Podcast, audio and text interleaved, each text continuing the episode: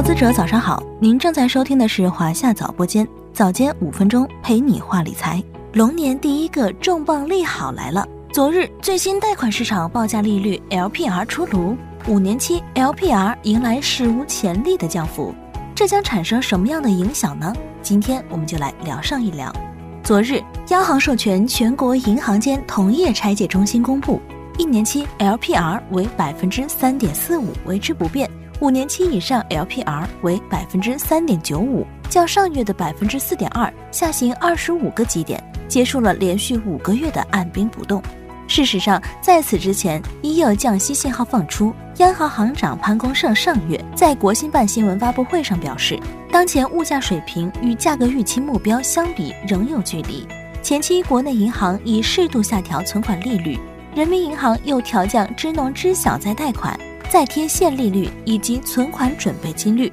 这些都有助于推动作为信贷定价基准的 LPR 下行。基于此，再加上一月经济数据依然疲软，市场就普遍预计本月 LPR 将有所调降。但这次的下调幅度还是大大超出了大家的预期。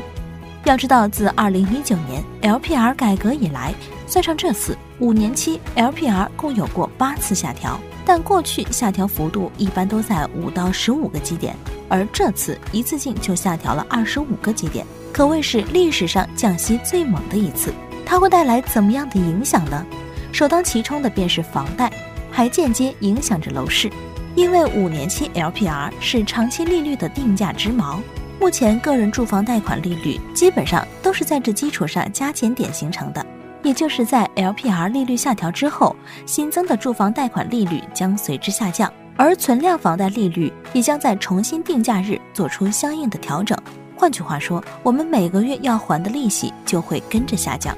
拿北京地区来说，假设之前个人房贷利率为百分之四点二，这次下调二十五个基点后，房贷利率将变为百分之三点九五。以商业贷款一百万，按三十年等额本息的还款方式为例。一个月可以省下约一百四十五元，一年便可以省下一千七百多块钱，三十年下来，差不多能省下五万多的利息。对此，易居研究院研究总监严跃进称，历史上最大的降息周期开启了，房地产市场当前正处于企稳复苏的阶段，但复苏过程需要巩固，降息有助于进一步促进房贷申请，对于后续购房市场的活跃度等，也都有着积极的作用。楼市的利好还不止于此。春节前，在一月二十七日至二月七日的短短十二天内，四大一线城市均出台了放松住房限购的新政。广州率先打响松绑第一枪，一月二十七日明确放开一百二十平米以上的住房限购，大户型房子可以敞开了买。紧接着，一月三十一日，上海对当地连续缴纳社会保险或个人所得税已满五年及以上的非上海市户籍居民，准许在除崇明区以外的外环外区域限购一套住房，意味着外地单身人士也可以在上海买房了。二月六日，被视为全国最严限购的北京市也松了绑，在通州区落户或就业的家庭，如需购买通州区商品住房。符合北京市限购条件即可，不再受双限的制约。二月七日，深圳对深圳户籍取消了落户年限等要求，对非深圳户籍降低了社保年限的要求，从五年要求减为三年。北上广深在春节前集中调整限购政策，加上此次降息，都有利于提振市场预期，为二零二四年一季度的楼市开门红打下基础，以形成小阳春的效应。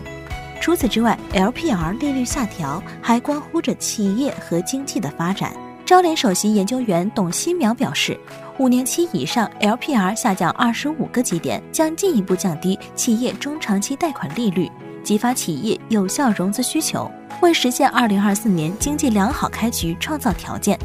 光大银行金融市场部宏观研究员周茂华还指出，目前国内处于信心恢复与经济恢复关键期。加之海外需求前景不确定性，商业银行靠前发力，合理调降贷款报价利率，进一步让利实体经济，加大实体经济支持力度，促进经济加快恢复活力。最后，也是投资者们最为关心的，LPR 利率下降会导致货币宽松，带来流动性改善。从历次下调 LPR 来看，对于权益市场和债券市场还是有一定提振作用的。在昨日降息消息公布后，沪指实现五连阳，站稳两千九百点。